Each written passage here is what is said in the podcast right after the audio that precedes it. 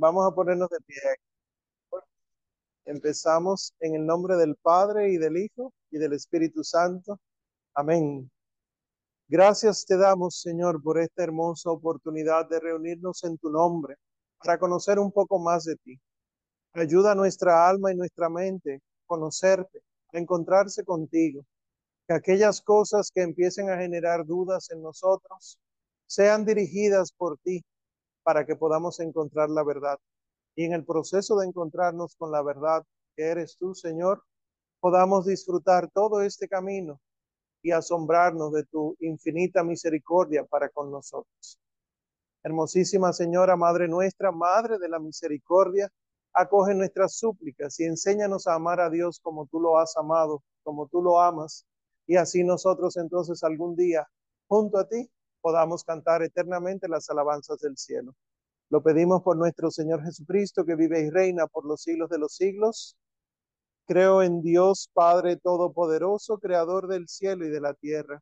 Creo en Jesucristo, su único Hijo, nuestro Señor, que fue concebido por obra y gracia del Espíritu Santo, nació de Santa María Virgen, padeció bajo el poder de Poncio Pilato, fue crucificado, muerto y sepultado descendió a los infiernos, al tercer día resucitó de entre los muertos, subió a los cielos y está sentado a la derecha de Dios Padre Todopoderoso.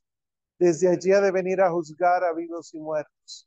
Creo en el Espíritu Santo, la Santa Iglesia Católica, la comunión de los santos, el perdón de los pecados, la resurrección de la carne y la vida eterna. Amén. San Ireneo de León, ruega por nosotros. Bien, pues vamos entonces a compartir pantalla, ¿cierto? Para eh, empezar nuestra clase. Aquí estamos. Bien, pues como sabemos, ¿verdad? De la asignación de lectura de hoy, pues hoy hablaremos de el Padre Todopoderoso, ¿verdad? Ya vimos por qué creemos y qué creemos y creemos en Dios. Ahora, ¿Qué es lo primero que se nos revela de Dios? Lo primero que nos dice el símbolo, el credo, que nosotros creemos en Dios Padre Todopoderoso.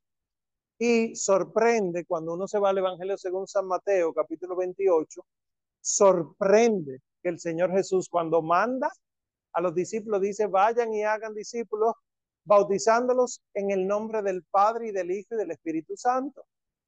Como vimos en el catecismo, cuando Él manda, manda en el nombre, no en los nombres. Y nosotros lo decimos esto a cada rato y probablemente no nos habíamos dado cuenta de la teología que tiene de fondo. ¿Qué es esto de el, en el nombre? Pues primero, dice el catecismo, citando el directorio catequístico general. Toda la historia de la salvación no es otra cosa que la historia del camino y los medios por los cuales el Dios verdadero y único, Padre, Hijo y Espíritu Santo, se revela a los hombres, los aparta del pecado y los reconcilia y une consigo. Esto, fíjense la cita, ¿eh? Directorio Catequístico General, que no es lo mismo que Directorio General para la Catequesis. Son dos documentos distintos en la iglesia. El Directorio Catequístico general dice esto. La historia de la salvación es Dios mostrándose para que el hombre vaya donde Dios. Punto. Si entendemos eso y eso lo podemos transmitir, hemos entendido el amor de Dios. Pero nos cuesta, porque en el camino de la salvación vemos que Dios manda a matar un pueblo o varios pueblos. Vemos que Dios el Señor Jesús puede molestarse con una higuera que no da fruto y mandarla a secarse. Y en nuestra mentalidad humana nos cuesta, pero es parte del amor de Dios. Y eso es lo que nos dice el catecismo como tal. Los cristianos son bautizados en el nombre del Padre y del Hijo y del Espíritu Santo. Aprovecho y señalo esto de la liturgia. El I, kai en griego. Dije que no iba a escribir, pero bueno, a ver si desde allá atrás se ve. Kai en griego. Es como la I sin, el punto. Kai y en griego es una conjunción igualita que en español. En el nombre del Padre, Kai, del Hijo, Kai, del Espíritu Santo. La iglesia siempre ha tenido esa I ahí. Nosotros se la quitamos en nuestros rezos personales y está mal, porque lo que está diciendo es que las tres personas son indivisibles.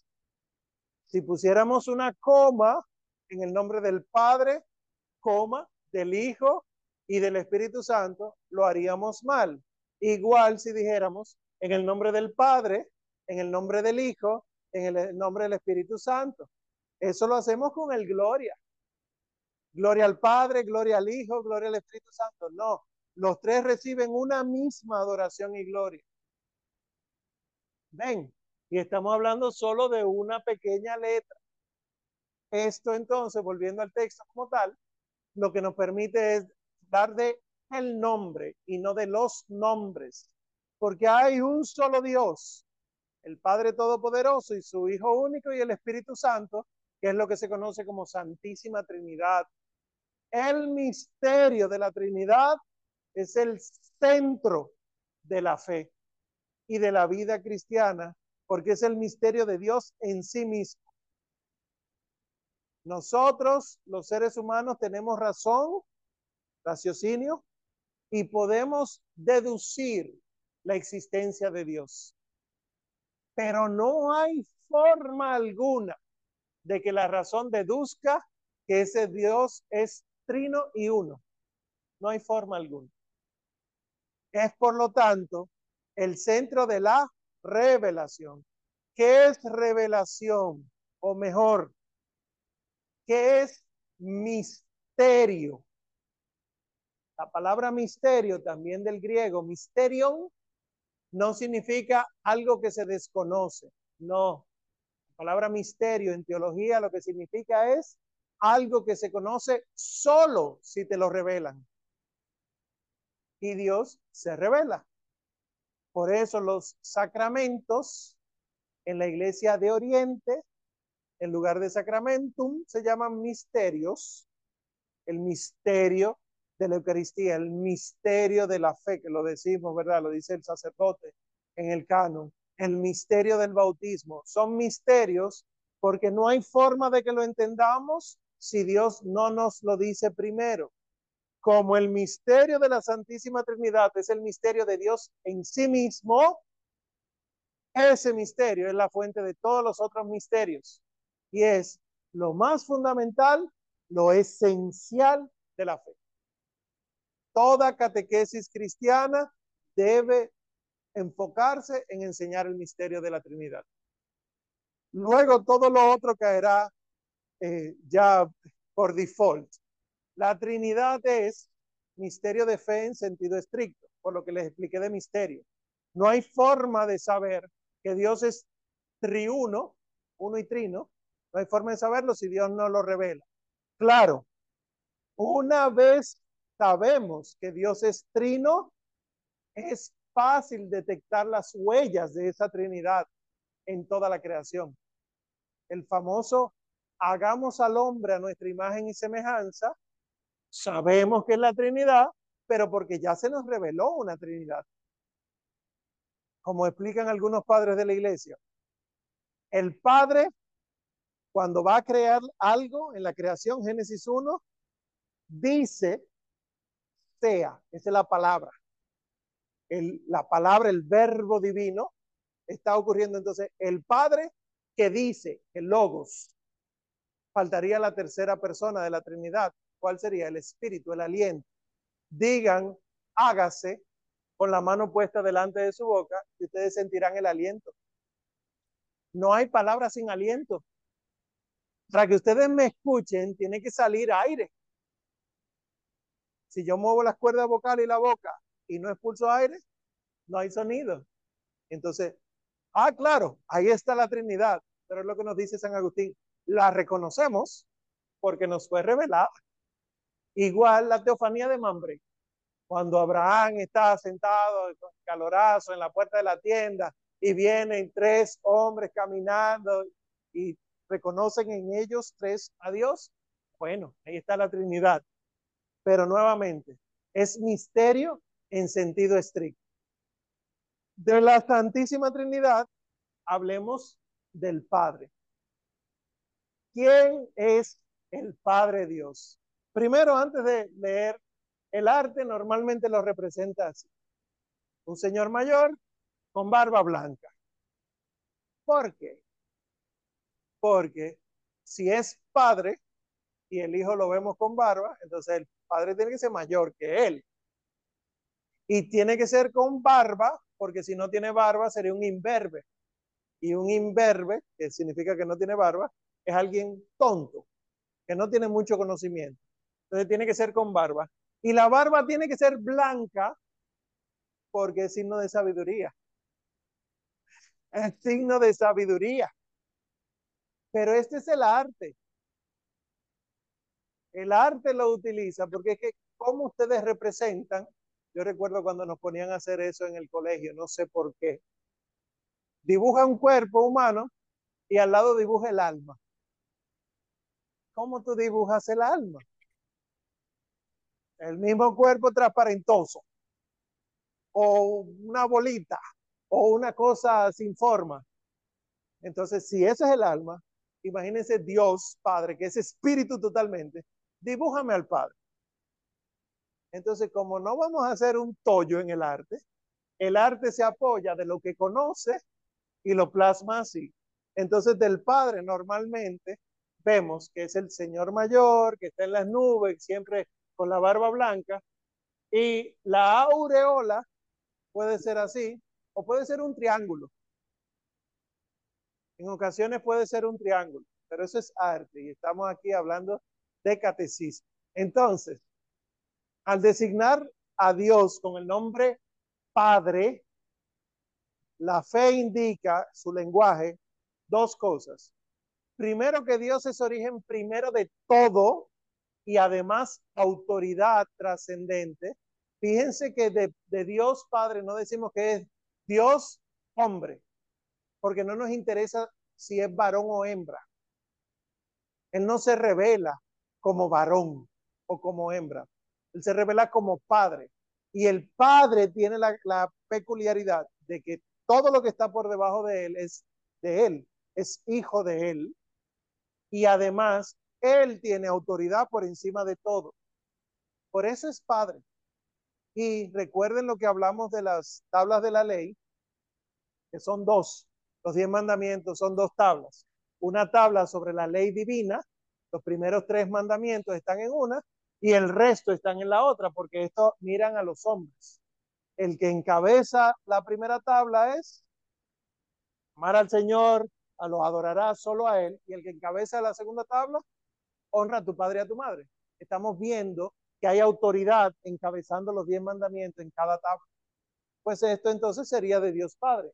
De Dios Padre entonces sabemos que es origen primero de todo y autoridad trascendente.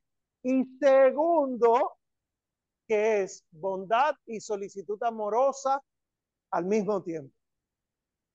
Porque el Padre es Padre porque quiso ser Padre. Eso ahora que es un desorden, la paternidad. Pero durante siglos, todo el que era padre era porque quería ser padre. Entonces, si él quiso ser padre, él es solicitud amorosa y bondad para todos sus hijos. Nosotros decimos de tres formas que él es padre. Él es padre por naturaleza, sustancia o esencia de la segunda persona de la Trinidad.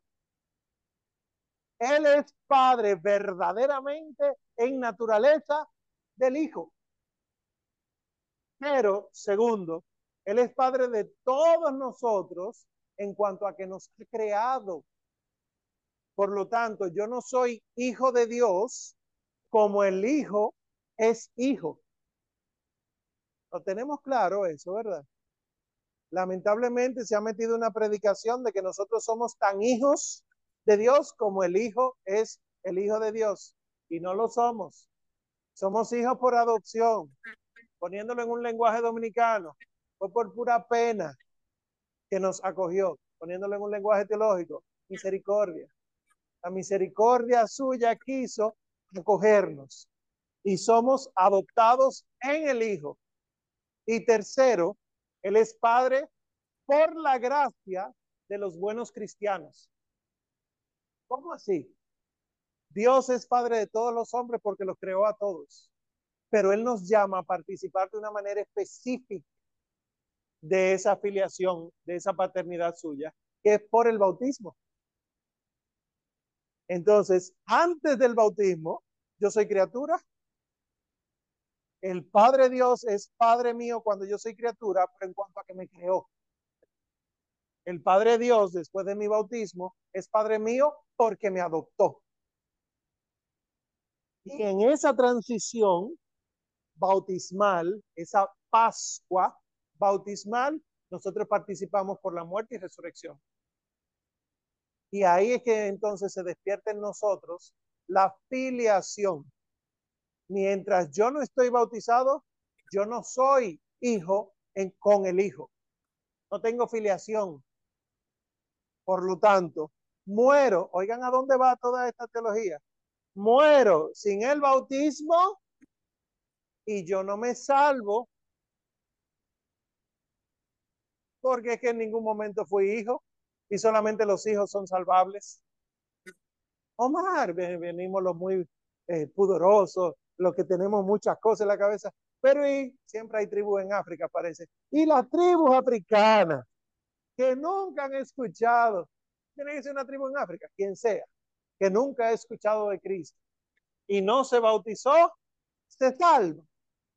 Se salva por la misericordia de Dios porque los hijos adoptivos de Dios estamos pidiéndole constantemente a Él que tenga misericordia de nosotros y del mundo entero. Pero si no hubiese hijos de Dios pidiendo eso, no se salvan. Fíjense que el mismo Señor Jesucristo dijo, el que crea y se bautice, ese se salva. Esa es palabra de Dios. El que crea y se bautice, ese se salva. Y entonces los que creen, y oigan lo ridículo a donde hemos llegado, y se están desbautizando, aunque usted no lo cree, en España está ocurriendo eso, ¿eh? En España no hay forma de borrar el bautismo, ¿verdad? Pero hay montones de personas que están haciendo una especie de rito, lo que sea, donde obtienen un certificado de desbautismo, donde ya no son hijos de Dios, y por lo tanto pueden negar a Dios. No hay forma de borrarte la marca indeleble, pero por el hecho mismo de tú oponerte a la gracia, ¿qué es lo que le pasa al que se opone a la acción del Espíritu Santo? ¿Cuál es el único pecado que no se perdona? Blasfemar contra el Espíritu Santo. Entonces no es que le falte misericordia a Dios, es que nos falta disposición a nosotros para salvarnos. Miren a dónde hemos llegado. Entonces, la ternura paternal de Dios se puede también expresar por la imagen de la maternidad. Y el catecismo es claro en eso. No sé si se dieron cuenta. Dios es padre y actúa como un padre humano, pero él también actúa como una madre humana. Sin embargo, dice el catecismo, él no es ni varón ni hembra. Y él no es como los padres y madres humanos uno junta todos los papás humanos buenos y no se acerca a la paternidad de Dios. Uno junta todas las madres humanas buenas y no se acerca a la manera en la que Dios ama a sus hijos. Lo dice él. Una madre nunca podrá olvidarse de sus hijos, dice la de Dios. Y luego agrega, pero si una madre llegase a olvidarse de sus hijos, Dios nunca se olvidará de ellos. ¿Por qué entonces esta imagen, esta comparación? Porque el lenguaje de la fe utiliza paternidad y maternidad. Porque la paternidad, piensen en patrimonio, la paternidad se encarga de proveer. Y la maternidad, matrimonio, se encarga de inmanencia, de estar. El amor seguro del hijo está en mamá. Una madre da por seguro que su hijo es su hijo porque nació de ella. El papá es el inseguro, en cierto modo, ¿verdad? Sin embargo, fíjense que tan importante es el amor del padre, no sé si lo saben, que si el amor de madre es tan seguro, una hija se queda apegada a la mamá, apegada a la mamá, apegada a la mamá, tiende a el levianismo. Un hijo se queda apegado a la mamá, apegado a la mamá, tiende a la homosexualidad. ¿Qué? Sí, porque el amor de papá es el amor inseguro que te dice, sal del seguro que es mamá y dirígete a este que no es tan seguro y recibirás amor. En ese salir de esta seguridad para encontrarse con el otro, está el niño imitando el camino de la salvación, donde se te dice, tú tienes seguridades, suelta tus seguridades y dirígete donde Dios. Nosotros sabemos por la teoría, al menos por la predicación, de que el amor de Dios es más seguro que cualquiera de nuestras seguridades. Llevando eso al hogar, papá y mamá, tenemos que hacer lo mismo. Más del 80% de los casos de lesbianismo y de homosexualidad masculina se deben a la figura paterna ausente o débil. Y que la mamá tiene que asumir el rol del papá. Ese otro día, otro tema moral, ya lo veremos. Pero volviendo aquí a la doctrina, como los padres humanos son falibles, o sea, fallan, pueden desfigurar la, imagen de la paternidad y la maternidad de Dios. Y Dios está por encima y por fuera de los sexos. Dios, esto es textual del catecismo, no es hombre ni mujer, es Dios. Hay corrientes psicológicas en nuestras universidades que invitan a los estudiantes de psicología a encontrarse con un Dios Padre Madre.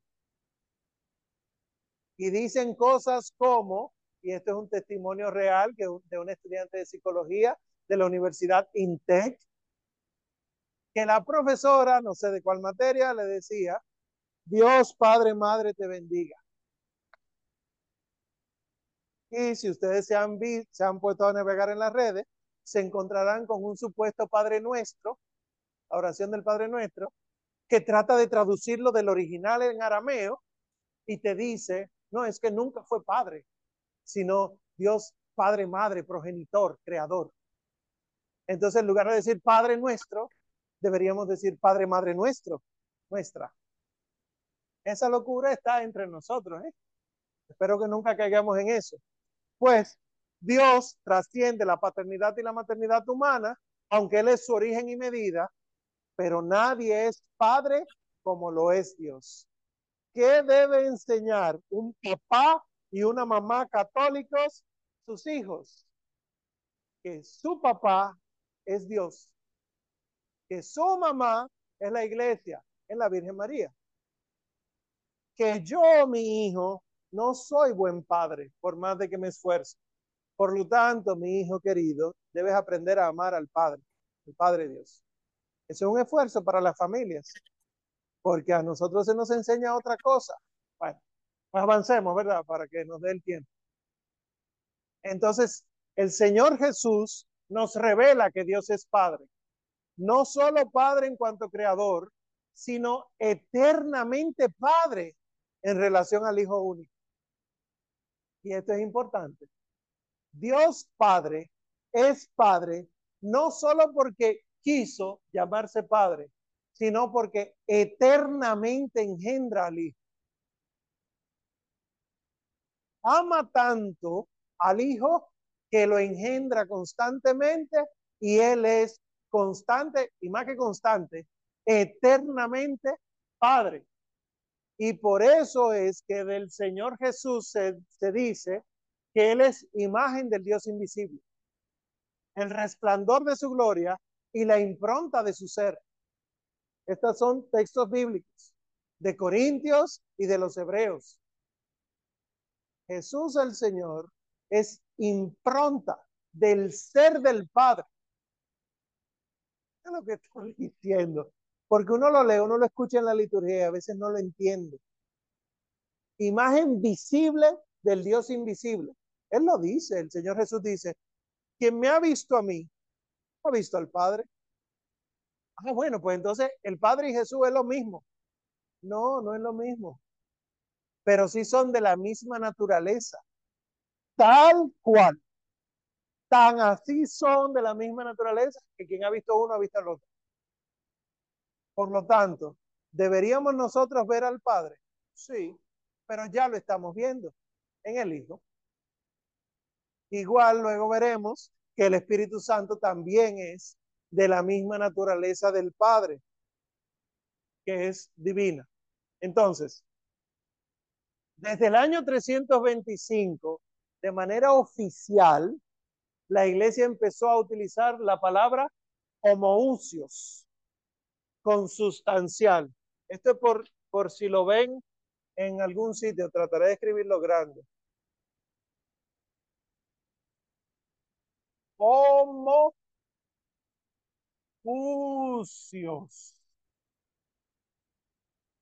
Homo, igual, usía, ser, esencia, naturaleza. Homousía quiere decir de la misma naturaleza. ¿Cómo eso se traduce al latín? Co-sustancial. Consustancial es de la misma naturaleza. El problema en esa época es que había quienes se atrevían a incluir una I entre homo y usios y decían homoiusios. ¿Cuál es el problema de esta I? Que homoi no es igual, sino parecido. Algunos recordará de matemáticas, de geometría, que una cosa era el rombo y otra el romboide. Romboide, con el hoy, no es el rombo, es parecido al rombo. Homoiusios, homoiusios, no es que es de la misma naturaleza, sino parecida a la naturaleza. Si Cristo Jesús no es de la misma naturaleza del Padre, sino de una naturaleza parecida, solo el Padre es Dios. Porque el Hijo no comparte la divinidad del Padre. Ya hablaremos en su momento del Hijo. Ahora mismo, fijándonos en el Padre, el Padre es enteramente divino, enteramente. Entonces, por necesidad, porque habían unos herejes, específicamente Arrio, por necesidad, la iglesia tuvo que acuñar ese término filosófico, consustancial, que se dice de Cristo, es decir, que Cristo es de la misma naturaleza del Padre. Y en el 381, primero fue el concilio de Nicea, el del 381 es el, de, el primero de Constantinopla. Además, decimos del Hijo, que es nacido del Padre antes de todos los siglos. Dios de Dios, luz de luz, Dios verdadero de Dios verdadero, engendrado, creado. Además de la consustancialidad con el Padre. Esto, Dios de Dios, Fos, luz de luz, todo esto fue necesario porque había quienes decían si Dios es como el sol, Dios es la luz y Jesús es el astro. Yo puedo tener el sol sin la luz. Claro, un sol apagado. Ustedes han oído de eso en astronomía, cuando una estrella se apaga o se vuelve una estrella de neutrino, lo que sea. ¿Qué, ¿Cuál es el problema con eso? Que entonces el que ilumina es el Padre, pero el que carga con la luz del Padre es el Hijo. Y eso no es cierto. Porque el Señor Jesús dijo que Él era la luz. Entonces de Él tenemos que decir que Él es luz de luz. Y si Dios, Padre, es el Dios verdadero, entonces Cristo es el Dios verdadero de Dios verdadero. Y no podemos decir que fuera creado. Tiene que ser engendrado, no creado. Si lo crea, quiere decir que el creador está por encima de la criatura. Y eso sucede en cualquier aspecto de la vida. Ustedes escriben, componen, pintan, hacen algo y usted, el creador de ese algo, está por encima de eso. Ahora una nota para su lectura del Antiguo Testamento.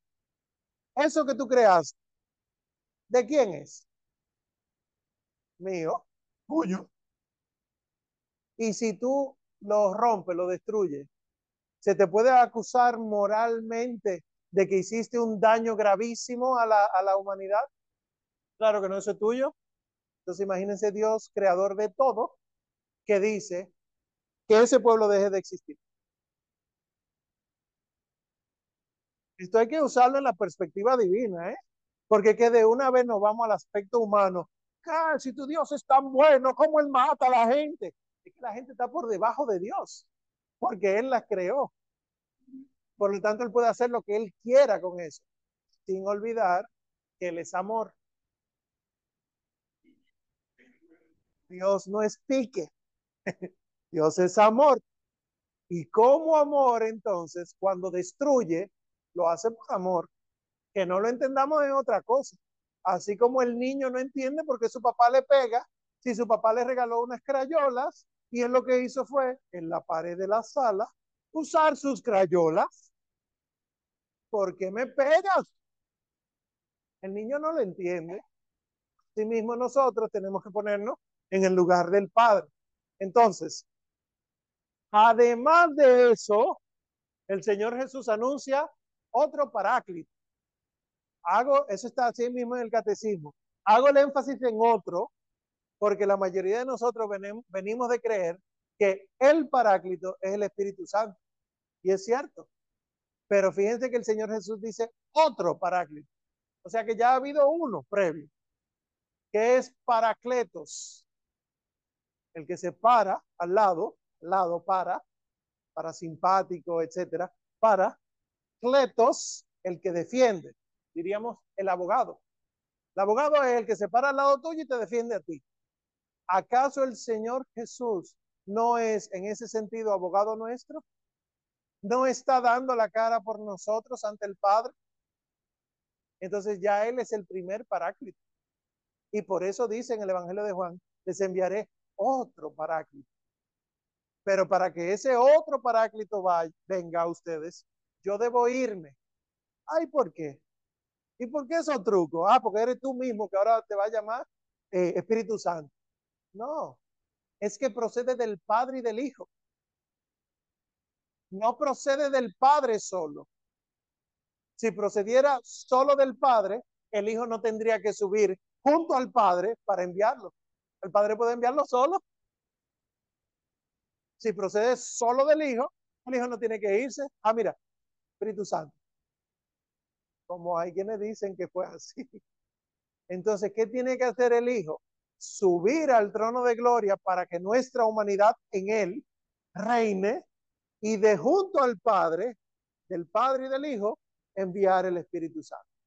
Esta teología es la neumatología, neumatos, viento, eh, soplo, aire, de ahí la palabra neumático, neumología, neumonía.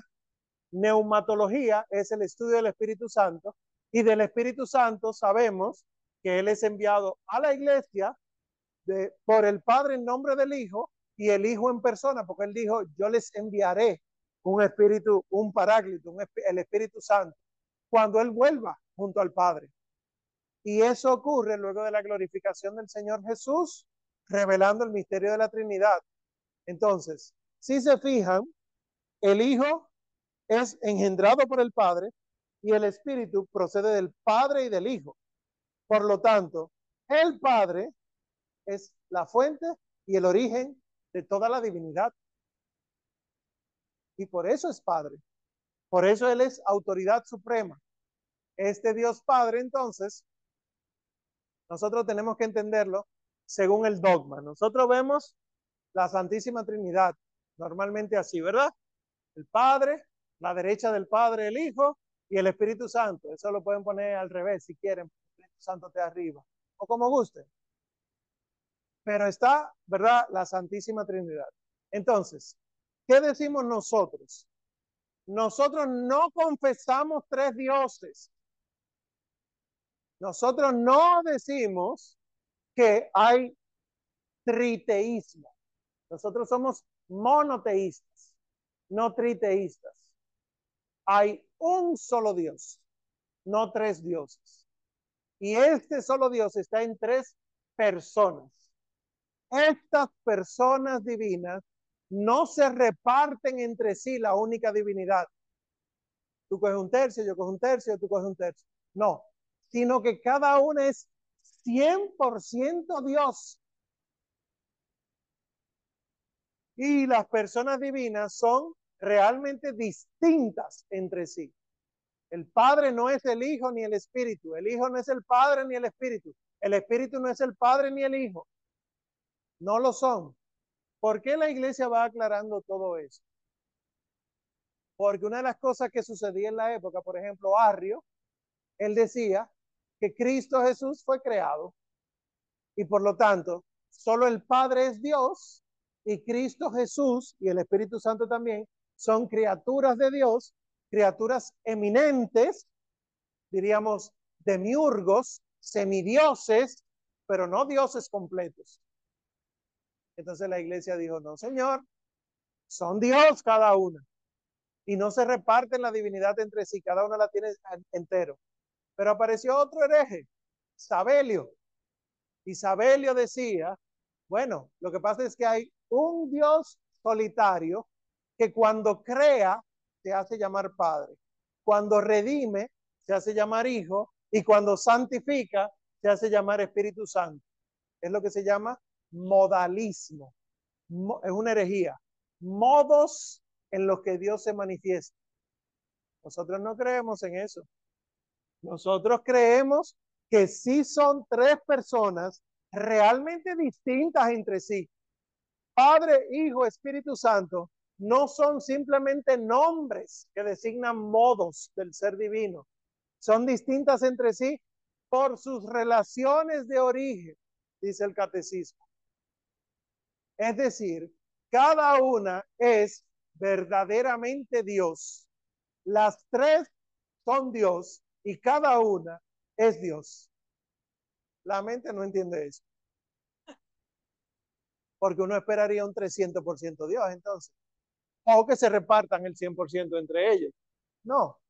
Podemos hacer una analogía que tiene sus errores, por, eso mismo solo lo uso para explicar a ustedes no más para allá. Pero si nos juntamos tres de nosotros, los tres, cada uno es 100% hombre, humano. Sin embargo, entre los tres, los tres juntos, se nos llama la humanidad. ¿Está 100% la humanidad en nosotros tres? Claro que sí. Y en cada uno también. Claro, después ahí hay errores porque entonces ah, pues, hay 200 mil millones de gente por lo tanto puede haber 200 mil millones de personas divinas. No, es solo para explicar. Entonces, ¿cómo yo sé que el Padre no es el Hijo ni el Espíritu? Y así con cada persona. Por las relaciones que llevan. Porque hay uno que es engendrado de alguien que lo engendra. Si fuera el mismo, la misma persona, ¿Quién engendra a quién si es uno solo? ¿Y para qué se dice que fue engendrado? ¿Para qué se dice que fue expirado como un soplo del Espíritu Santo, verdad? Si es la misma persona, entonces, las personas divinas son relativas unas a otras, o sea, están en relación unas a otras. Y la distinción real de las personas entre sí reside en las relaciones que las refieren unas a otras. A causa de la unidad, el Padre está todo en el Hijo, todo en el Espíritu Santo, el Hijo está todo en el Padre, todo en el Espíritu Santo, el Espíritu Santo está todo en el Padre, todo en el Hijo. ¿Qué? Entenderlo un poquito mejor, entonces,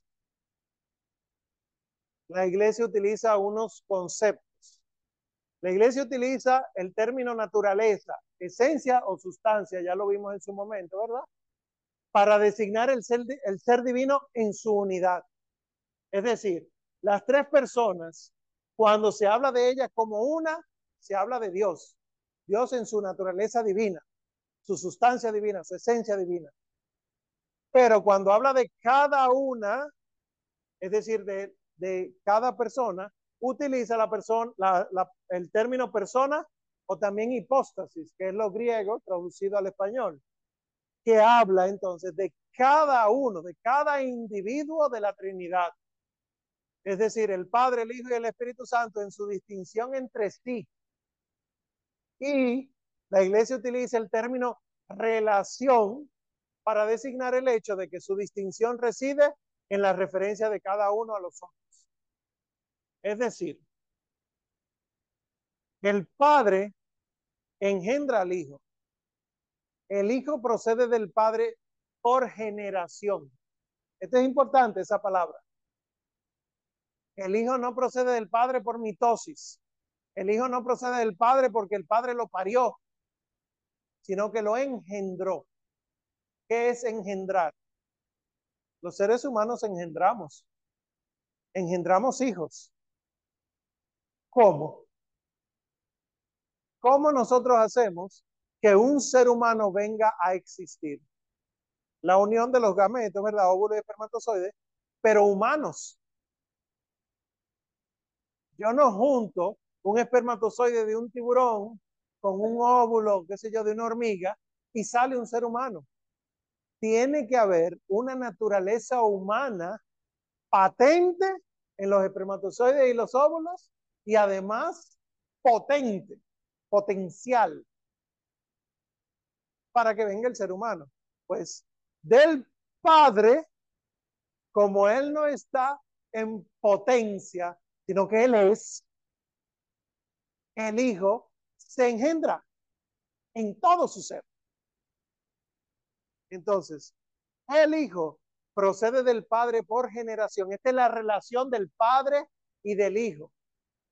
Pero de, del Hijo y el del Padre y del Hijo con relación al Espíritu Santo es por expiración. Sin la X, con S. Porque es de soplar. El Padre y el Hijo expiran juntos el Espíritu Santo. Esa es la relación que hay del Padre al Hijo y del Padre y el Hijo hacia el Espíritu Santo. Ahora, la relación entonces del Padre hacia el Hijo es de paternidad y del Hijo hacia el Padre de filiación. Miren ahí como ya hay una distinción que es lo que está diciendo el catecismo. La relación que hay entre las personas divinas entre sí es lo que nos permite diferenciarlas. Pero si yo hablo de su naturaleza, yo no puedo diferenciarla porque cada una y las tres son divinas. Entonces, del Padre al Hijo, relación de paternidad, y del Hijo al Padre, relación de filiación del Padre y del Hijo hacia el Espíritu Santo es una relación de común expiración. Y del Espíritu Santo hacia el Padre y el Hijo es una relación de procesión. Ustedes y yo lo decimos en el credo. Creo en el Espíritu Santo, Señor y dador de vida, que procede del Padre y del Hijo. Por lo tanto, del Padre hacia el Hijo es filiación. Del Hijo hacia el Padre, paternidad. Pero el Espíritu Santo no es hijo del Padre.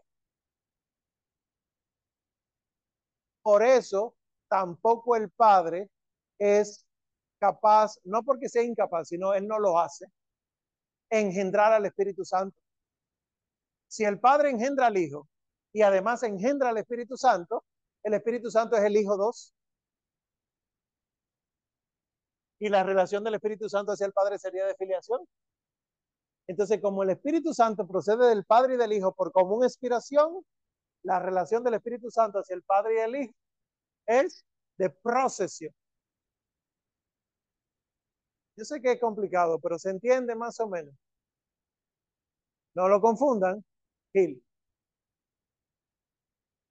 ¿Perdón? que procede, que procede. Procesión quiere decir que procede. Entonces, ¿qué pasa? Que ellos no están estáticos. La iglesia nos enseña que hay un movimiento constante dentro de la Santísima Trinidad, que es lo que en griego se llama perijoresis o perijóresis, ¿Qué es la perijoresis o perijoresis? La perijoresis es el movimiento constante, el dinamismo constante que hay entre el Padre, el Hijo y el Espíritu Santo. Porque si decimos que el Padre es omnipotente y su omnipotencia es por su naturaleza divina, el Hijo comparte la naturaleza divina del Padre, por lo tanto el Hijo es omnipotente. Y el Espíritu comparte la naturaleza del Padre y el Hijo. Y lo que decimos del Padre, que todo lo puede, que todo lo sabe y que está en todos lugares, lo podemos decir del Hijo y del Espíritu Santo. ¿Verdad que sí? Pero ustedes normalmente no dicen, el Espíritu Santo lo puede todo, pero sí lo puede todo y lo sabe todo. Los, él es omnipotente en cuanto a que está en esta relación. En latín, la perijoresis se tradujo como dos conceptos la circumincesio, con S, circumincesio y la circumincesio. Sesio, sesión, cedre, sentarse, silla. La circumincesio, lo que quiere decir es que ellos, los tres, están cada uno dentro del otro, siendo, estando que me ha visto a mí, ha visto el Padre. El que cumple mis mandamientos, eh, mi Padre y yo vendremos y haremos morada en él, nos sentaremos en él. Y la circumincesio con C es que están en... Manera a grabar de nuevo. Ya sí, ¿me escuchan? Sí, correcto. Perfecto, pues muchas gracias entonces por, por todo. Compartir pantalla también, ¿verdad? Sí, ahora sí, todo perfecto. Presentación de PowerPoint. Share. Aquí en el chat preguntaban eh, qué quiere decir procede, o sea, se pudiera hacer un buen punto de... ¿Qué, quiere decir procede? Procede, quiere decir que viene de él, pero no por en, generación, no engendrado. Es decir, la manera en la que el Hijo viene a ser no es la misma manera en la que el Espíritu viene a ser. Claro, esto es un lenguaje humano, porque no hubo un tiempo en el que el padre estaba solo. Eso no existe. Eso es una herejía. Decir que el padre estaba solo y que de repente quiso engendrar al hijo y de los dos entonces quisieron eh, que procediera el espíritu, es una herejía. Desde siempre el padre ha engendrado al hijo y desde siempre expiraron el Espíritu Santo.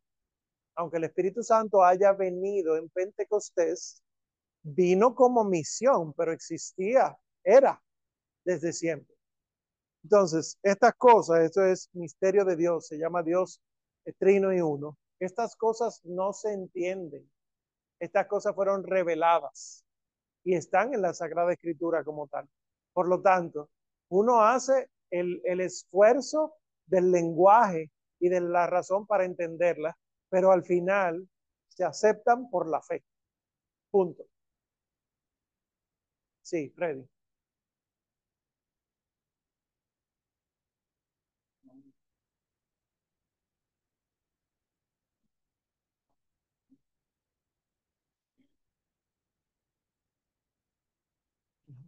La, Trinidad es indivisible.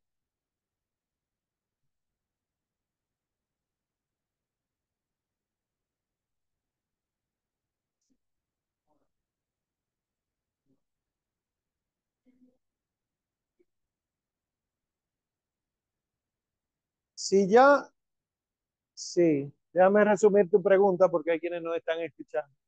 Si ya el Señor Jesucristo estaba en unión con el Padre y con el Espíritu, porque es necesario que entonces Él vuelva al cielo para poder enviar al Espíritu Santo. Porque es que recuerden una cosa es la teología y otra la economía. Teología y o economía. ¿Se acuerdan de esa lectura que hicieron? La teología es lo que Dios nos dice que Él es. Y la economía o economía es lo que Dios muestra que Él es. Es decir, en su acción, Dios va hablándonos. Entonces, Dios existe desde siempre. Y el tiempo viene a ser como este cablecito.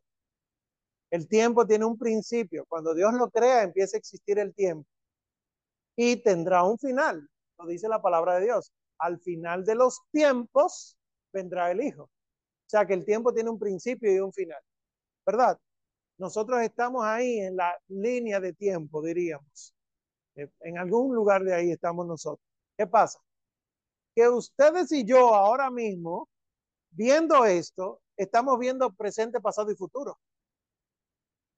Ustedes y yo estamos como si fuéramos Dios, fuera del tiempo.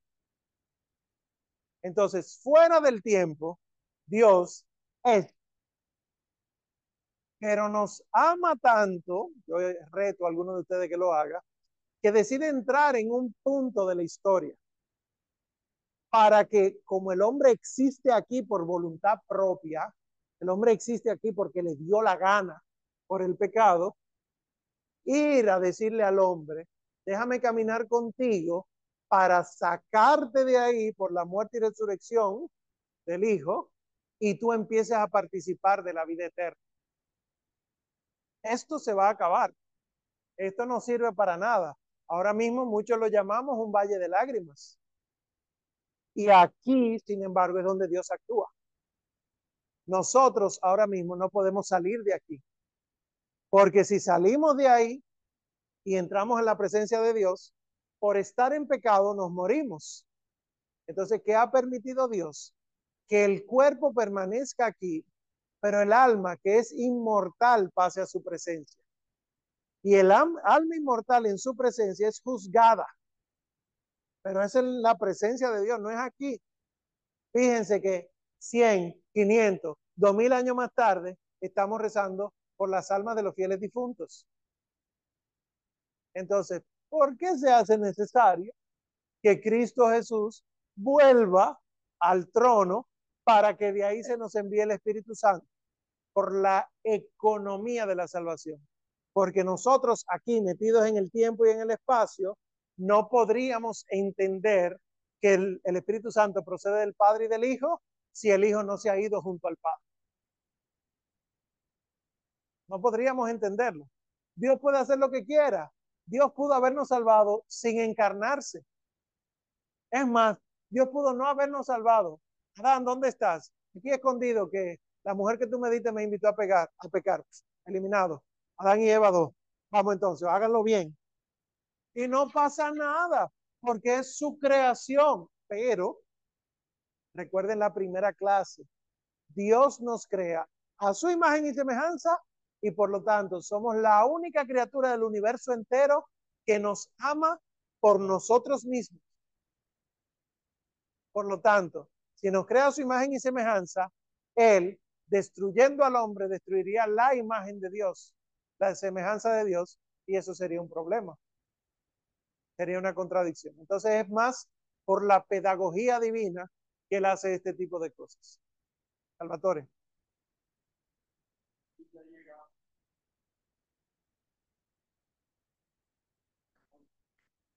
Sí. El dogma de la Trinidad.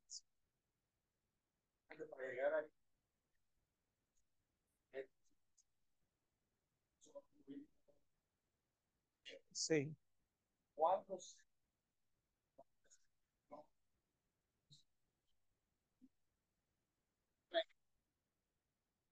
Tuvimos muchas tropezones. ¿sí?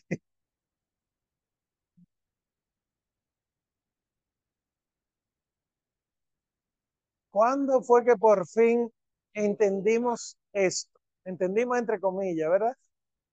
Pues al concilio de Nicea en el 325 llegaron padres de la iglesia con todo eso. Nosotros tenemos, ustedes tienen una, una cita en el catecismo, deja ver si reacciona esto, que es eh, la cita de San Gregorio de Nacianzo. Miren la fecha en la que San Gregorio de Nacianzo Nacianceno pasa a la gloria celeste. Ya en el tratado de oración, ya que es previo a Nicea, ya él explicaba la Trinidad. Y así como decimos Gregorio de Nacianzo, podemos hablar de todos sus contemporáneos, San Agustín, San Basilio, el otro Gregorio, etc. Y miren lo que dice Gregorio Nacianceno.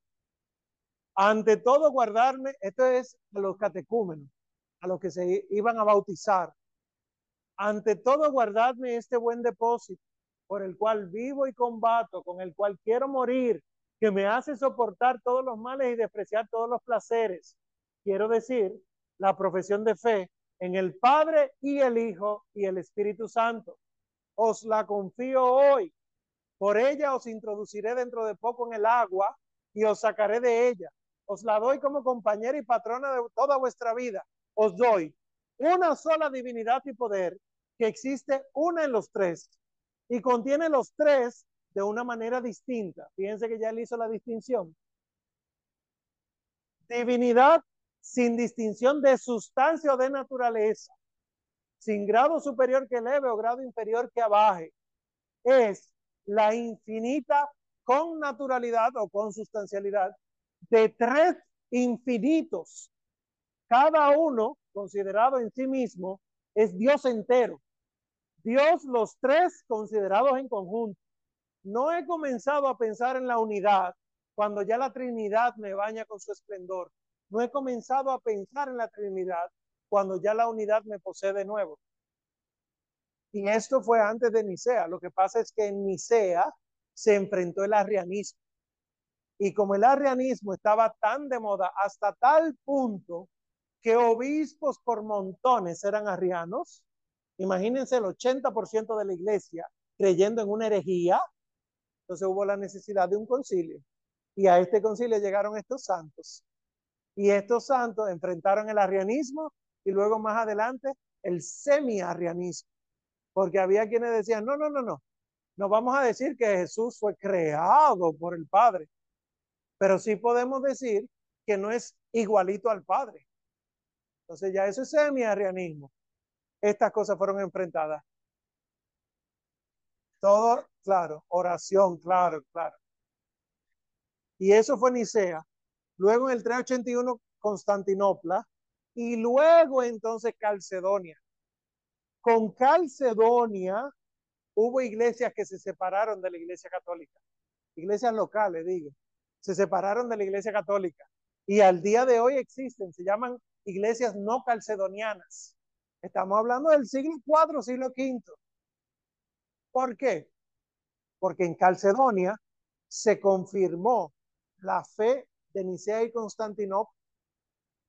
Y es más, el tema del filioque, que es del Espíritu Santo, que procede del Padre y del Hijo, eso es lo que significa filioque, del Hijo, los ortodoxos no lo aceptan porque dicen que eso fue después del cisma, que nosotros aceptamos eso. Pero cuando uno se pone a leer los documentos, el mismo catecismo da testimonio de eso. San Máximo el Confesor que es antes de Nicea, ya hablaba que el Espíritu Santo procedía del Padre y del Hijo. Entonces es una fe romana, porque la iglesia de Roma es la que preside la caridad, una fe romana que ya se incluía en la liturgia de Roma. Entonces, hay tratados por montones, pienso en el de San Agustín, de Trinitate, que uno se pone a leerlo y uno no lo entiende, porque es lo que está usando conceptos filosóficos que ahora los manejamos, sustancia, hipóstasis, relación, pero que en aquel entonces, ¿de qué es que tú me estás hablando? Y por eso hubo conflictos cuando empezó a crearse el credo, porque cuando decíamos hipóstasis, los griegos decían hipóstasis, los orientales, hipo, substasis, stancia, ellos decían hipóstasis, que es persona, y nosotros decíamos sustancia. Y cuando ellos decían tres hipóstasis, nosotros veíamos tres sustancias. Y nosotros decíamos, no, no son tres sustancias. Es una sustancia.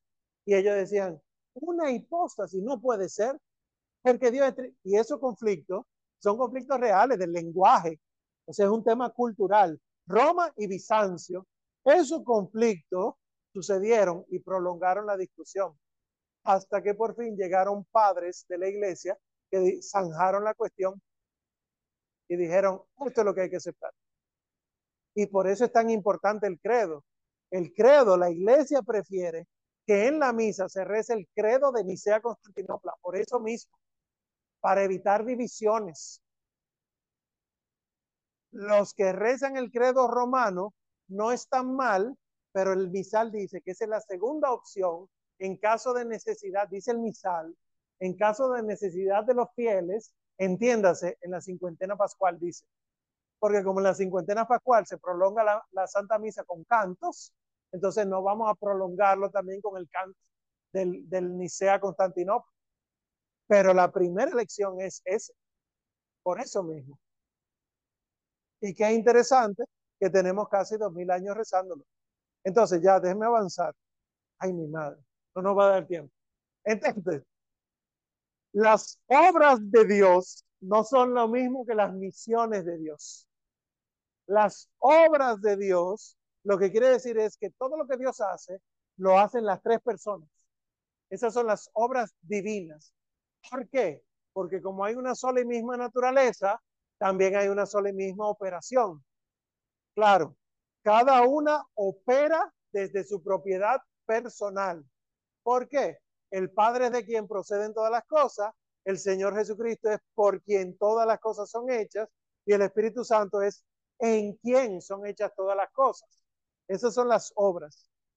Los tres hacen todo, pero las misiones trinitarias son otras cosas. Las misiones son la encarnación del Hijo y el don del Espíritu Santo. Esas son las misiones.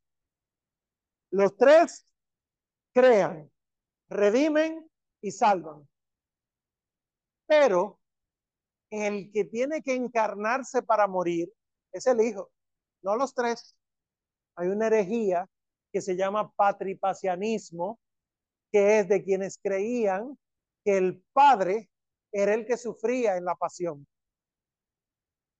Y la iglesia tuvo que decir, no, ni Arrio está en lo cierto, ni Isabelio está en lo cierto, ni los patripacianistas están en lo cierto, ni los neumatómacos, esto es otro que lo veremos más adelante, que decían que el Espíritu Santo no es Dios.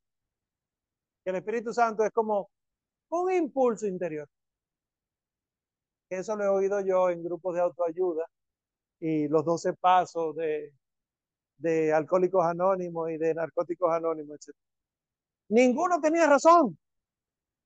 Porque la fe es bien específica.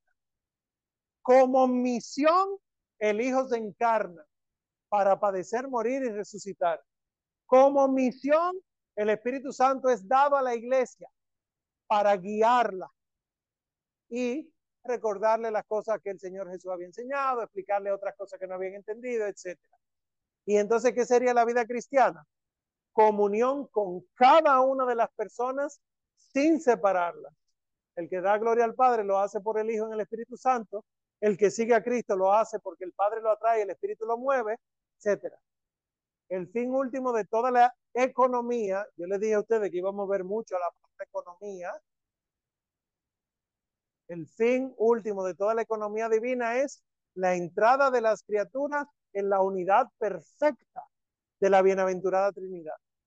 Nosotros somos redimidos para que se nos perdonen los pecados, pero ese no es el fin nuestro. Nosotros no fuimos creados para que se nos perdonen los pecados. El perdón de los pecados vino porque introdujimos el pecado.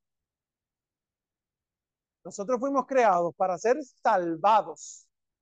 ¿Cuál es la diferencia de redimir y salvar? Que redimir es perdonar los junto a Dios. Y cuando estemos junto a Dios, dice la palabra de Dios, lo veremos a Él como Él es, porque seremos como Él es.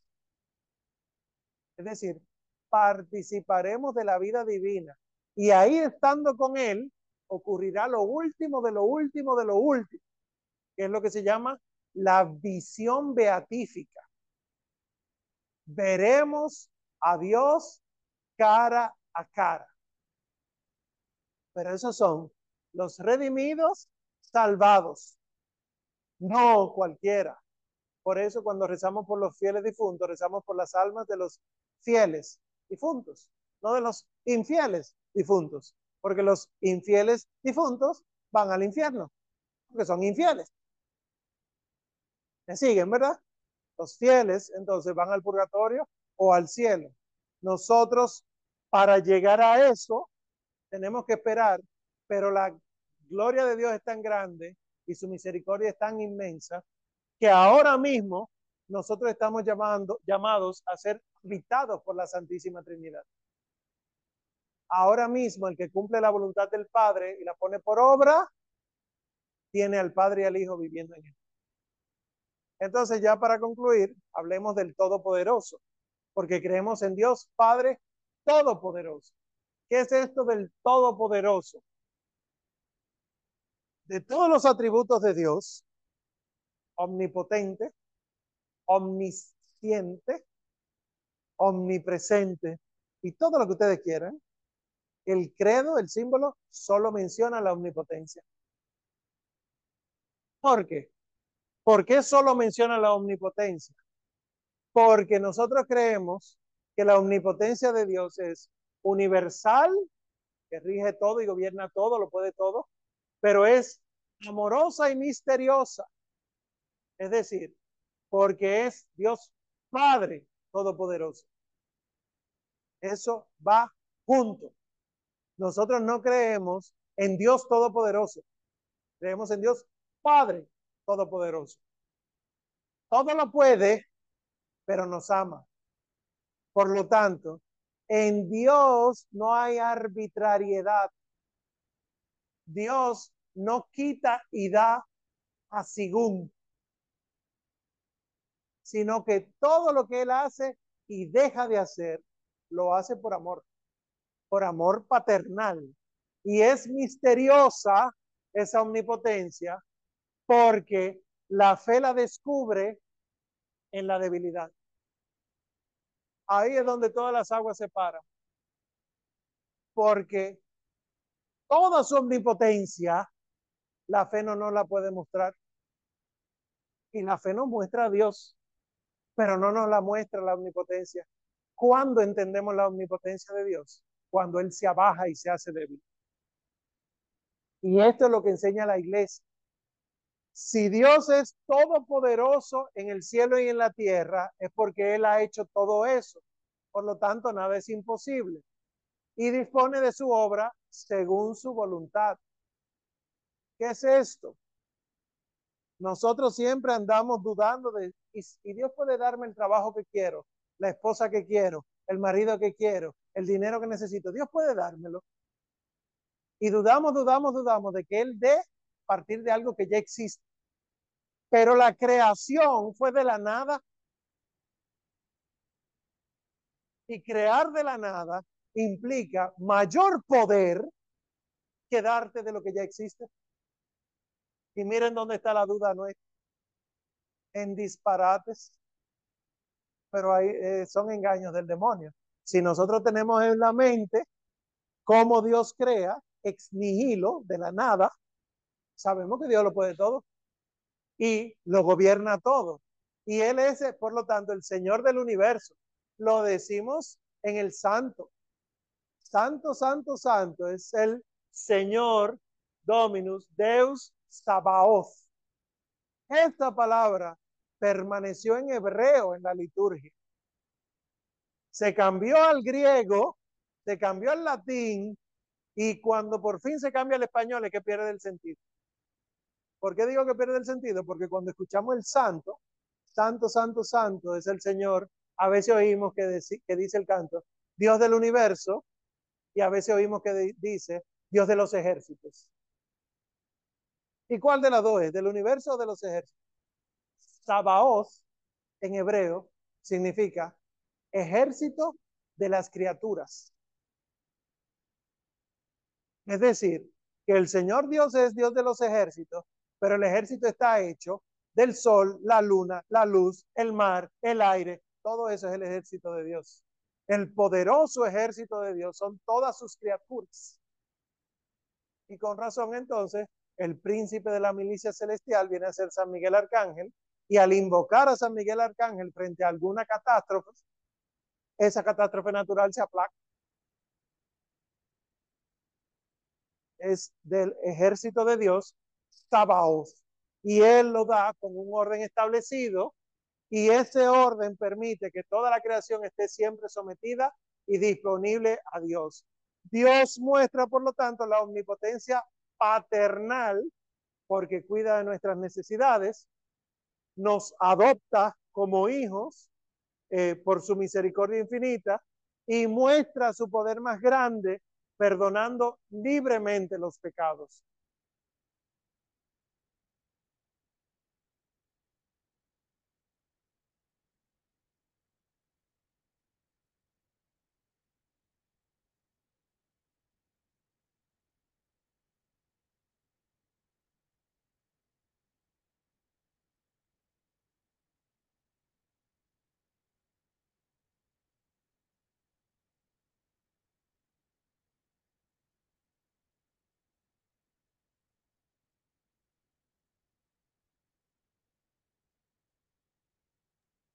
No se escucha, Omar. No te escuchamos. Mira a ver si fue que se descargó. Demonio. Ella se ríe. Y ahora se escucha. Ahora sí. Pero se escucha diferente. ¿Se escucha bien? Ok. El asunto, ya estamos terminando. ¿Qué cosa, eh? eh Dios no es una máquina dispensadora, la que tú le metes cinco rosarios y Él te va a dar la gracia que tú pides. Puedes hacer 100 rosarios y si a Dios no le da la santa voluntad, no te da lo que tú le estás pidiendo. Pero, ojo, no es arbitrario. No es porque me cae mal. Ah, porque se te olvidó rezar el ángelus ayer, no te voy a dar nada ahora. No, no, no. Es amor. Es amor. Y por lo tanto da a sus criaturas cuanto conviene a sus criaturas. Y ya por último, Dios todo lo puede, excepto pecar o morir. Muchos filósofos dicen, pseudo filósofos, ah, pero entonces él no lo puede todo. Corazón, es que pecar y morir es un defecto. Dios no nos crea para el pecado porque fue un defecto nuestro voluntario, pecamos. Morimos porque es un defecto de la vida que adquirimos, pero no porque Dios nos la dio defectuosa, que nosotros introducimos.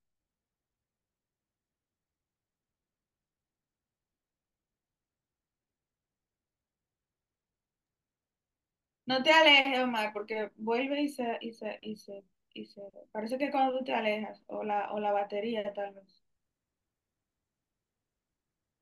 Puede ser. No te escuchamos nada.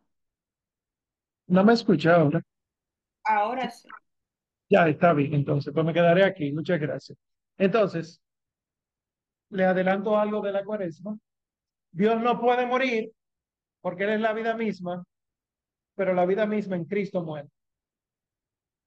Miren su omnipotencia, que lo que Él no puede hacer, decide hacerlo lo que no es un defecto en él, él lo asume no como defecto, sino como gracia. Y por lo tanto, la muerte del Señor Jesucristo no es una muerte castigo, sino una muerte justicia. Justicia nuestra. Para nosotros es justicia. Y por lo tanto, entonces, Dios es perfectísimo.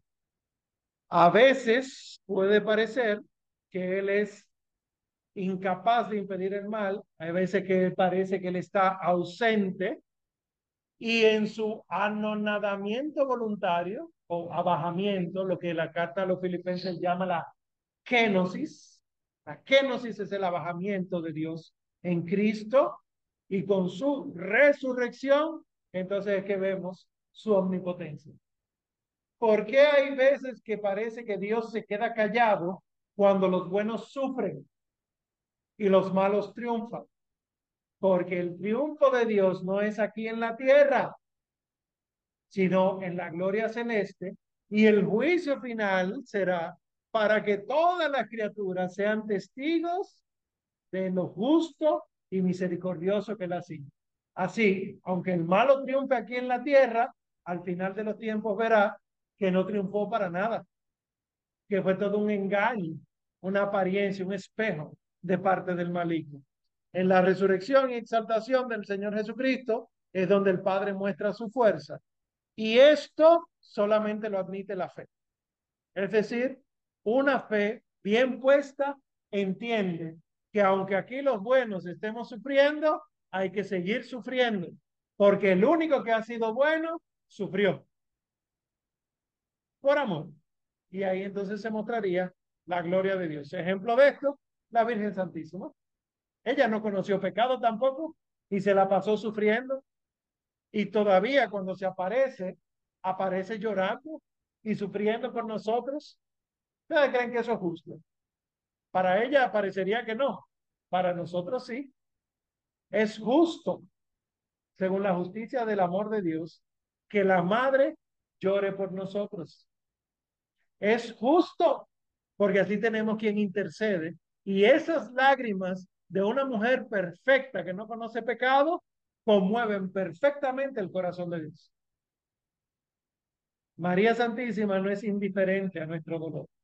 Y por eso ella es modelo perfecto de la fe en el Todopoderoso. Ella dice, porque el Todopoderoso ha hecho obras grandes por mí. Ella habla de él. Bien. Preguntas, dudas. Hay una aclaración, se han ido aclarando unas cuantas cositas. ¿Me pueden dar una cátedra sobre la Santísima Trinidad? No. Ok. Bueno, pues vamos entonces a dar paso en el, en el Zoom.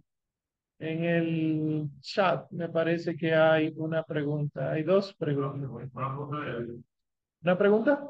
De Lisa. Déjame decirla yo para que se quede grabado aquí en el micrófono. Lisa dice, pero al decir que si destruye al hombre, destruye su imagen, entonces no es contradictorio que él destruya pueblos y masas de personas porque son su creación. Sí, pero son su creación que se está portando mal. Una creación que ha empañado su imagen y por lo tanto es una imagen totalmente tergiversada y como mencioné en un momento, pero que luego más adelante lo explicaré en otra clase, que Dios destruya a una persona o un pueblo siempre por amor es para que no siga pecando y no se condene más. Entonces es un acto de misericordia la destrucción de Sodoma y Gomorra. Y como me gusta decir más adelante, el infierno, la existencia del infierno, es un acto de misericordia de Dios, porque si nos creó de la nada, nuestro, el fin del malo debería ser volver a la inexistencia, a la nada. Y Dios no hace eso, sino que permite que haya un lugar preparado por los demonios y por nosotros mismos, donde sigamos existiendo, pero lejos de él, que fue lo que decidimos tener. Qué difícil. Eh, y Kevin tiene una pregunta. En el segundo texto asignado dice, Cristo es igual, por tanto, al Padre según la divinidad, menor que el Padre según la humanidad, completamente uno, no por confusión que no puede hacerse de la sustancia, sino por unidad de la persona. Ese es el credo del pueblo de Dios de Pablo VI, ¿verdad? En el número 11. Pregunta Kevin. ¿A qué se refiere con que es completamente uno, no por confusión de la sustancia, sino por unidad de la persona?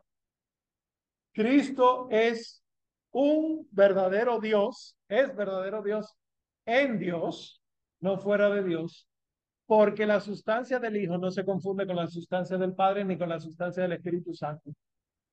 Es decir, el Hijo es 100% Dios, pero no es el 100% Dios del Padre sino semejante al Padre, igual al Padre. Pero no es el Padre. Eso es lo que está diciendo Pablo VI. El Hijo no es el Padre ni el Espíritu. El Padre no es el Hijo ni el Espíritu, el Espíritu no es el Padre ni el Hijo. Entonces, con, sin confusión de la sustancia, sino por la unidad de la persona. Eso es lo que quiere decir. Bien. Y veo unas manos levantadas también. Primero veo la de Jorge. Adelante, Jorge. Buenas noches.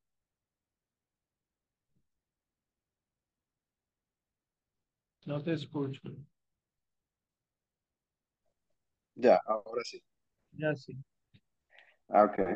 Eran dos preguntas, son breves, eran dos preguntas, pero tú dijiste una cuanta cosa y, y me llama la atención. Es decir, que la inexistencia es peor que el infierno. Sí, claro que sí. La inexistencia hacia la nada es peor que el infierno. Así es. Y ojo, el budismo cree en una inexistencia. La, el famoso nirvana es volverse a una gran nada. Eso es lo peor que puede pasar. Por eso es que, como dice el padre Federico Hayton, el, compañero del padre Javier Olivera Rabasi, en el Tíbet hay tinieblas demoníacas. El budismo eh, es realmente demoníaco en su origen, fue inspirado por demonios. Claro que él quiere que volvamos a la nada, porque así no tendremos la imagen de Dios. Los demonios tendrán a la imagen de Dios en el infierno, porque cada persona humana es imagen de Dios. Y estaremos en cuerpo y alma en el infierno. Estarán ellos, Dios. Estarán. Bueno, eso, eso, eh, no es que aspiremos al infierno, ¿verdad? Pero eh, eh, está interesante el tema porque es la primera vez que lo escucho. Segunda cosita, claro que Dios sabe, ¿verdad? Solo, la primera palabra lo dice, solo Dios sabe el momento en el cual todo llegará a su final, pero se podría decir entonces que, como dijiste, por, por María, por las lágrimas que derrama, por el consuelo de darle a ella, pudiera ser también que se podría ver como que se alarga el tiempo, no que se alarga el tiempo, sino que hay más misericordia hacia nosotros por ella. Sí. Dios ha tenido mucha misericordia, él es, él es la misericordia, ¿verdad? Pero porque María es la madre de la misericordia, Dios ha tenido más misericordia con nosotros. Porque cuando Dios mira la tierra, desea destruirnos. Cuando Dios mira a María, mira misericordia, tiene más misericordia. Por lo tanto, cada vez que ella se pone entre Dios y nosotros, no es tapándolo a Él, no es dirigiéndonos hacia donde ella, sino intercediendo por nosotros. La Madre de la Misericordia no puede ser más que misericordia. Yes. Y una sola cosita más. Eh, hay una película que no sé si la ha visto que se llama The Shack, que se trae la cabaña. Bueno, la cabaña que trata como de la personificación de Dios, Hijo y Espíritu Santo. Hay una parte de la película que el, muchacho está hablando como con Dios y le dice como que... Ah, se fue. Se fue, se fue. ¿No me escucha?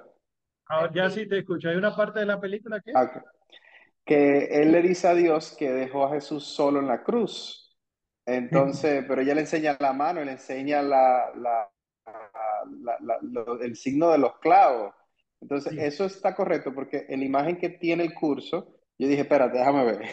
Y Dios en la mano no tiene un clavo, sino que tiene una, tiene una esfera que me gustaría que, ah. que, explicara qué significa la esfera después de lo de la película. Bueno, la película es un disparate. Eh, fin, puede entretener. Voy a elaborar es, es dividir las personas y esto. El, el, padre no abandonó al hijo en la cruz. El hijo experimentó el abandono del hombre cuando fue, él decidió alejarse de Dios. Pero el hijo no, no fue abandonado por el padre jamás en la vida. De hecho, es en el padre que experimenta todo eso. Cuando hablemos de la segunda persona de la Trinidad, vamos a ver todo eso. Y lo de la imagen del curso, pues ustedes ven las tres personas, personas, ¿verdad? Entre comillas, según humano. No sé si ustedes saben que persona no quiere decir ser humano. Aunque lo utilicemos indistintamente, persona no significa humano. Persona es un individuo racional con conciencia y voluntad.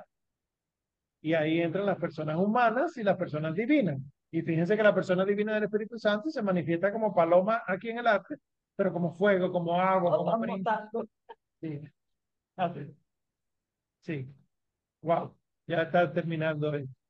Y el orbe que tiene el Padre en la mano es justamente el orbe, el mundo. Es una esfera con una cruz. Ustedes lo habrán visto en las coronaciones de eh, cristianos, de reyes cristianos. Cualquier coronación que usted ha visto, hasta la de Isabel II o la de Carlos III, siempre tiene un orbe en la mano, queriendo decir que es del mundo, la cruz arriba, Cristo el Rey. Y entonces, pues los reyes la tienen como que gobiernan un, un espacio, ¿verdad? Un emperador. Entonces aquí, si se fijan, el padre tiene incluso la tiara papal. tiene la corona que utilizaba el, el Papa. Bien, ¿qué fue? Ok. Bien, Pero es incorrecto entonces que el padre se vea con la, con la, con la marca de la crucifixión en la mano. Eso, eso no, no, el no aplica. puede tener la, la marca de la crucifixión en la mano, ¿no? Esa mano es del hijo. Lo, lo que está metiendo el dedo aquí es el hijo. Eh, yo le puedo mandar el arte luego completo. El padre está sosteniendo al hijo y el hijo entonces está enseñando su llaga. Esa no es la mano del padre. Lo- Fíjense que la mano del padre está sosteniendo el orden. Ya, no, lo decía por la película que lo presenta así. Ah, no, Pero ya dijiste, ya acabé.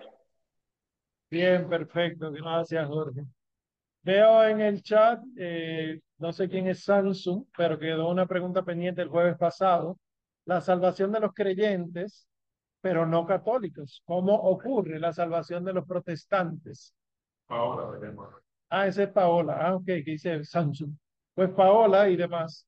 Los protestantes se salvan por lo mismo que yo decía ahorita, del que no cree y se salva, porque hay una iglesia que intercede. Si el Señor Jesús dejó el bautismo para salvarse y la Eucaristía para salvarse, ¿cómo se salvan los que no se bautizan y no comulgan la Eucaristía? Se salvan porque hay una iglesia que está celebrando estos sacramentos y está intercediendo. Eso es lo que quiere decir extra ecclesia nulla salus. Fuera de la iglesia no hay salvación. Eso es lo que quiere decir. No es que para salvarse hay que hacerse católico. No, el que se hace católico tiene todos los medios de la salvación. Pero el que no fue católico, piensen antes de que surgiera la iglesia, ¿cómo se salvó el rey David? ¿Cómo se salvó el rey Salomón? ¿Cómo se salvaron Adán y Eva? Si fuera de la iglesia no hay salvación, porque hay una iglesia, esposa de Cristo, que intercede y ofrece el santo sacrificio al altar, entonces Cristo salva. Y por eso descendió a los infiernos a salvar a los que eran su iglesia incipiente, ¿verdad? El germen de la iglesia. Y Cristal pregunta que si puedo volver a explicar la pericoresis. Con esta terminamos porque ya me hicieron señas de la universidad. Pericoresis lo que significa es que cada persona de la Trinidad está en una, en cada otra. Traten de imaginárselo, no van a poder. Y siempre en un dinamismo. Es decir, Dios no es estático, Dios es dinámico. Dios está constantemente salvando, Dios está constantemente santificando. Santifica el, el, Padre, el Hijo y el Espíritu. Redime el Padre, el Hijo y el Espíritu. Este movimiento, que no hay forma de explicarlo de manera física, es lo que se llama pericoresis o el doble término de circumincesio y circumincesio. Bien, pues ¿Se puede hablar de jerarquía en la Trinidad? Se puede hablar de jerarquía en la Trinidad, pero no en cuanto a sustancia, sino en cuanto a persona. Si hablamos de jerarquía en cuanto a sustancia, estamos diciendo que hay un Dios, un semidios y otro menos Dios. Y los tres son Dios, y cada uno es Dios. Pero en cuanto a persona, sí. ¿Por qué? Porque hay uno de quien procede otro, y de esos dos hay uno que procede de ellos. Entonces, en cuanto a personas, sí hay jerarquía. Bien, pues vamos a dejarlo aquí. Vamos a hacer la oración final para terminar, ¿verdad? A tiempo. En el nombre del Padre y del Hijo y del Espíritu Santo. Amén. Gracias te damos, Señor, por tu amor y tu bondad. Dirígenos, guíanos, ampáranos y que podamos nosotros, si no entendemos, creer. Y si entendemos, creer que podamos ser de ti y para ti, que nuestros corazones sean cada vez más parecidos al corazón sacratísimo de nuestro Señor Jesucristo. María Santísima, tú que contemplas en cuerpo y alma el misterio divino, susurra en nuestro corazón en esta noche y toda esta semana para que podamos conocer un poquito más a Dios, pero sobre todo amarlo totalmente. Lo pedimos por nuestro Señor Jesucristo, que vive y reina por los siglos de los siglos. Amén. Que el Señor nos bendiga, nos guarde de todo mal y nos lleve a la vida eterna. Amén.